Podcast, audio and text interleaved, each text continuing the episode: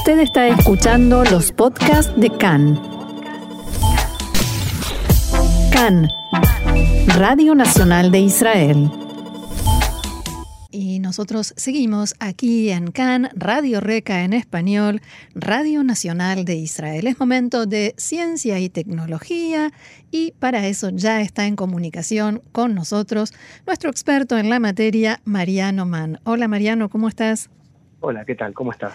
Yo muy bien, te cuento que mientras escuchábamos la canción me levanté y fui a apagar el aire acondicionado, que suele suceder porque aquí este, nos congelan, pero bueno, eh, y eso me lleva a preguntarte por el tema que nos traes hoy, que tiene que ver con que por qué las mujeres sienten más frío que los hombres. Así es, y no es una generalización eh, azarosa porque es muy fácil ser machista y decir las mujeres tienen más frío. Las mujeres manejan peor que los hombres, las mujeres hablan más y esas cosas desagradables que no puedo No puedo juzgar a ninguno de los sexos, pero de todas maneras eh, el tema de hoy tiene que ver con que es, conocido que, las mujeres tienden a dormir tapadas con mantas o llevarse siempre un, un saquito, un suéter al trabajo, porque eh, nada, sienten más frío que los hombres, que, apenas en muchos casos, el mío en particular, por ejemplo, me tapo con una sábana, manga corta, depende del calor. Eh, eh, todo eso tiene que ver con algo que es interno del hombre y de la mujer, que tiene que ver con una diferencia específica entre los sistemas de detección de calor de ambos sexos. Y eso fue descubierto aquí en Israel por investigadores de varias universidades, en principio la de Haifa y la de Tel Aviv, junto al Centro Médico Suraski, al Hospital Igilov de Tel Aviv, que por supuesto es un centro académico también, eh, y de investigación. Bueno, la idea básica para hacerlo menos científico y más llano es que hay un mecanismo relacionado que tiene que ver con la reproducción y la crianza de los hijos o de las crías y tal vez incluso con una necesidad de un tiempo a solas.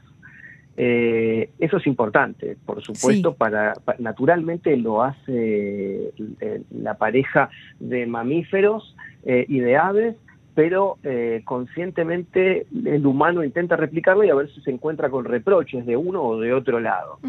En este caso, el doctor Eran Levin de la Escuela de Zoología de la Universidad de Tel Aviv y parte del Museo de Historia Natural Steinhardt, uno de los más importantes que hay hoy en la actualidad, eh, estudia eh, desde hace mucho tiempo el comportamiento de los murciélagos y él detectó que los murciélagos machos y las hembras durante la, temporada de reproducción están juntos y, segregan eh, endorfinas y toda una cantidad de, eh, enzimas y de sustancias que se atraen, digamos, ¿sí? que se, atraen entre ellos. Pero luego los machos, después de la reproducción, se instalan en áreas más frías, mientras que las hembras prefieren dar a luz y criar a los hijos, a, los hijos, a sus crías, perdón, en lugares, sus hijos, sí, en lugares más cálidos.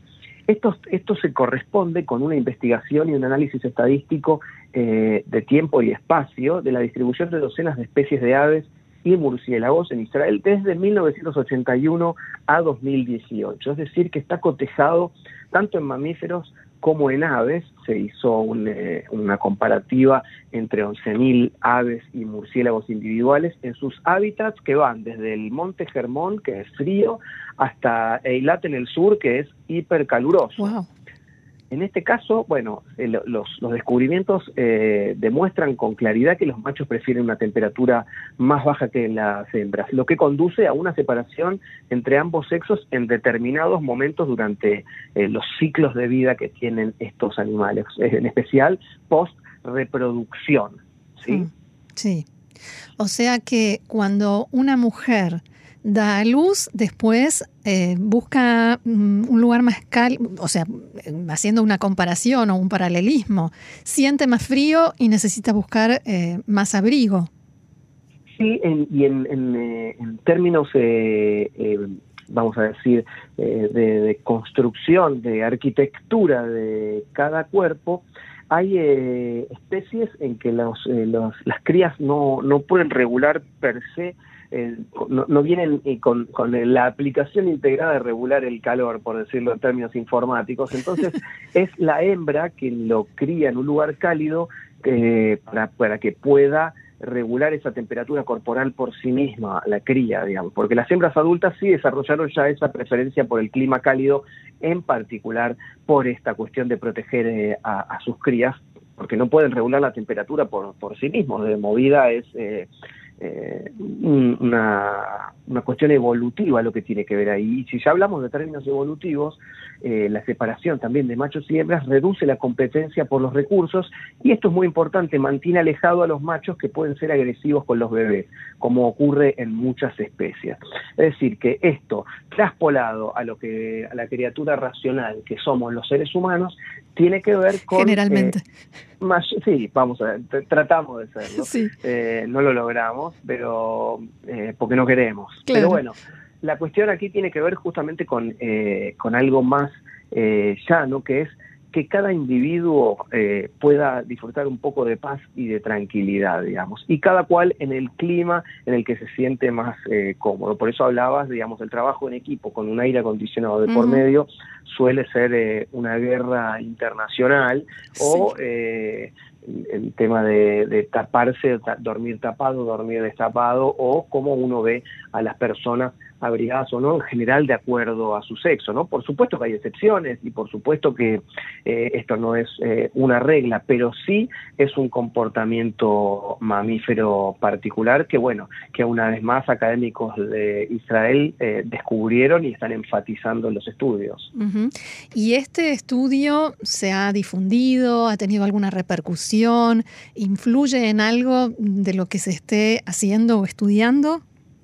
Bueno, sí, este estudio ha sido publicado en Nature y en principio eh, tiene que ver con eh, parte de lo que es el comportamiento natural de los animales y de los seres humanos para tratar de entenderlo desde lo científico y encontrar eh, cuestiones que tengan que ver también con la manera de poder ayudar a aquellos que no regulan bien, sobre todo en los mm. humanos, que tienen, sufren de, problemas, eh, entre comillas, térmicos, como mucho enfriamiento, y eso tiene que ver con la circulación de la sangre. Entonces, encontrar mecanismos que tienen eh, otros mamíferos que no van al doctor y regulan de manera natural, porque así, para eso están preparados eh, y poder eso eh, transformarlo, traspolarlo a, los seres humanos para que, bueno, sea menos complicada la, guerra por la temperatura. Ahora, cuando, cuando un médico, por ejemplo, recibe un paciente, eh, ¿puede tener en cuenta esto? ¿Puede ser que, que, lo afecte de alguna manera por ser hombre o por ser mujer en cada caso? Bueno, en principio no es, una, no es, un, no es un cuadro de diagnóstico de, de algún mal o de alguna patología, el que la mujer tenga más frío o sienta más frío o necesite un lugar más cálido, depende como lo querramos decir, que el hombre. Eh, influirá, eh, sí, por ejemplo, con cuestiones que tengan que ver con el cambio climático, que es algo que, mm. que bueno, que tenemos hoy en día en la agenda y en la acción sobre todo. Eh, en que, bueno, el mundo tiende a ser más caluroso y esto podría impactar, eh, por, decir, bueno, eh, estoy haciendo futurología, pero con cierta lógica, podría impactar en, eh, en esta cuestión de encontrar lugares más frescos en, a, diferencia de las mujeres que se encontrarían quizás más a gusto. Quizás se viene un mundo directamente femenino, que es algo que vaya a saber qué consecuencias podría traer. Porque Nada si va a ser todo más caluroso, ya lo creo. Pero bueno, eh, eso estará por verse. Es, una mera especulación. Eh, Mariano, ¿algún otro detalle que quieras agregar sobre este tema? Bueno, que los descubrimientos eh, fueron hechos aquí en Israel y tienen que ver básicamente con cómo Israel pone el foco en, la ciencia de la naturaleza y de la salud, hoy justamente en este tema de crisis climática muy particular, para poder comprender por qué hay especies que se extinguen, como, mm, como las abejas o algún tipo de, de mamífero o de ave, que no tiene solamente que ver con la tala de un bosque, sino con la temperatura y con que justamente esto que en broma decíamos, que quizás eh, los hombres nos extinguiremos porque no habrá lugares frescos para separarnos de, de, las mujeres, en el caso de los animales está ocurriendo que hay menos reproducción y por eso hay más extinción de, de diferentes especies, no solamente aquí en Israel, sino en, en muchos lugares del mundo y eso ya no depende con cuidar un hábitat o cerrar un parque natural, sino con el calentamiento global, con el cambio climático, el efecto invernadero. Eso nos está afectando muchísimo y recién estamos viendo la punta del iceberg de lo, de lo dramático que es eh, el tema. Sí, me impactó esto que decías de que estudiaron 11.000 murciélagos y, desde el más al norte hasta el sur. Quiere decir que el tema está bien presente y se trabaja. Así es, y esto es un estudio que es, un estudio eh, estadístico con, con, información de, y observación de aves y murciélagos, como decía antes, que va desde 1981 a 2018. Estamos hablando de casi 40 años de eh, estudios de estos animales, por lo que hoy es muy claramente poder ver cambios de comportamiento en este tipo de criaturas. Bueno, yo eh, me voy a prender el aire acondicionado porque ya me dio calor de nuevo eh, y te agradezco mucho, Mariano, por toda esta información. Quien quiera tener más detalles o volver a leer o a ver temas que ya hemos tratado en esta columna tan interesante, Israel 21C en español, que es quien nos provee toda esta información. Mariano Mann, muchísimas gracias y será hasta la semana próxima. Comprate un termostato si vas a tener tanto cambio de temperatura, te lo recomiendo. Eh, bueno. Se pueden comprar a pesar de la crisis de los contenedores, se puede comprar. ¿Se pueden comprar? Eh, voy a averiguar. aquí localmente. Voy a, voy a averiguar. Gracias. Hasta la semana que viene. Shalom. Shalom.